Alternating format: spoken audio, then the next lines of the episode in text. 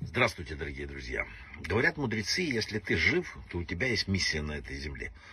Если ты находишься здесь, значит, ты еще что-то можешь и имеешь возможность сделать. Именно для этого нам дается э, право, возможность проснуться утром. И иногда видимые, а чаще нет, нам посылаются разные каждый день, если обращаете внимание, маленькие чудеса, маленькие спасения. Каждый из нас э, время от времени удостаивается спасения. У нас случаются просветления какие-то, какое-то чудо, как маленькое. Почти каждый день есть такие нюансы. В такой момент мы обязаны остановиться, говорят мудрецы, и задать себе вопрос, ради чего Творец совершил это спасение, с какой целью он даровал нам свет – только ради продолжения материальной жизни? Или, может быть, нам все же надо использовать спасение, чтобы добиться духовного, в первую очередь, успеха? Конечно, спасение действительно нужно использовать для духовного. Но главное написано, это надо еще и учиться благодарности. Чувства, они как мышцы. Тренируешь, развиваются. И Тора нам это объясняет в недельной главе нашей. Не войдет аманитянин и моавитянин в общину Бога. Рассказывал раби Карлштейн, что относительно Амона и Маава, Тора сказала так, потому что запрещено с ними вступать в брак навечно, что они встретили, не встретили нас хлебом и водой при выходе из Египта. А, что, а почему они должны были это делать? Поясняет Рамбан. Аманитяне и Моавитяне это потомки Лота. А Лот спасен был в заслугу Авраама. Если так, они должны быть благодарны. А поскольку не проявили благодарность, то их качества плохие. И потому не войдут в общину Господа навечно. Вот так, неблагодарным нет места в общине ни здесь, ни там. Такой секрет открывает нам Тора. Человек должен ежедневно проверять себя на благодарность. Не упустил ли он, к примеру, возможность поблагодарить? Кого? Всех.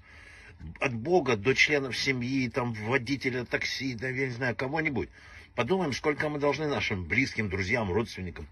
Это кажется, что человек одинокий там, в этом мире. Как что хочу, то и делаю. Нет, мы находимся в обществе, получаем разные блага с утра до вечера.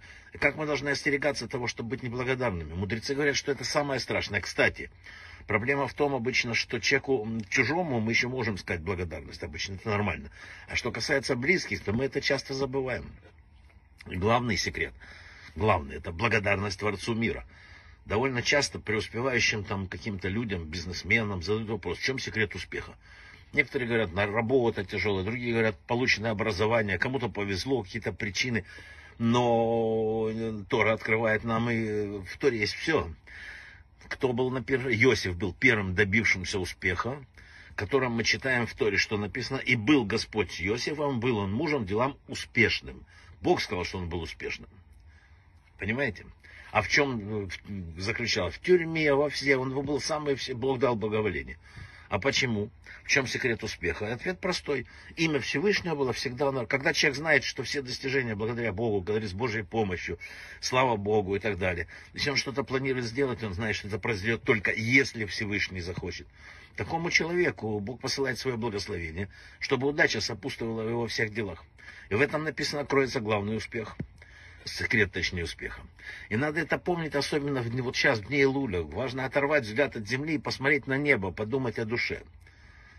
Короткую в конце притчу. Как-то раз из окна своего дома, откуда видна там рыночная площадь, Раби Нахман заметил одного из своих учеников. Тот бежал быстро куда-то. Тот позвал его, говорит, успел ли ты сегодня утром взглянуть на небо? Нет, Раби, у меня не было времени, говорит, я бегу там. Он говорит, поверь мне, через 50 лет и через сто лет все, что ты здесь увидишь, исчезнет. Тут будет другая ярмарка, другие лошади, э, с другими телегами. И люди будут другие. И меня уже не будет здесь, и тебя тоже. Что же здесь такого важного здесь, что нет времени взглянуть на небо? Нам надо взглянуть на небо, и, может быть, многое поменяется. Остановиться вот в этом бесконечном беге вздохнуть, набрать воздуха, да, посмотреть на небо и вдуматься в том, что происходит с нами, куда мы идем и что с нами будет. Брахава от слаха.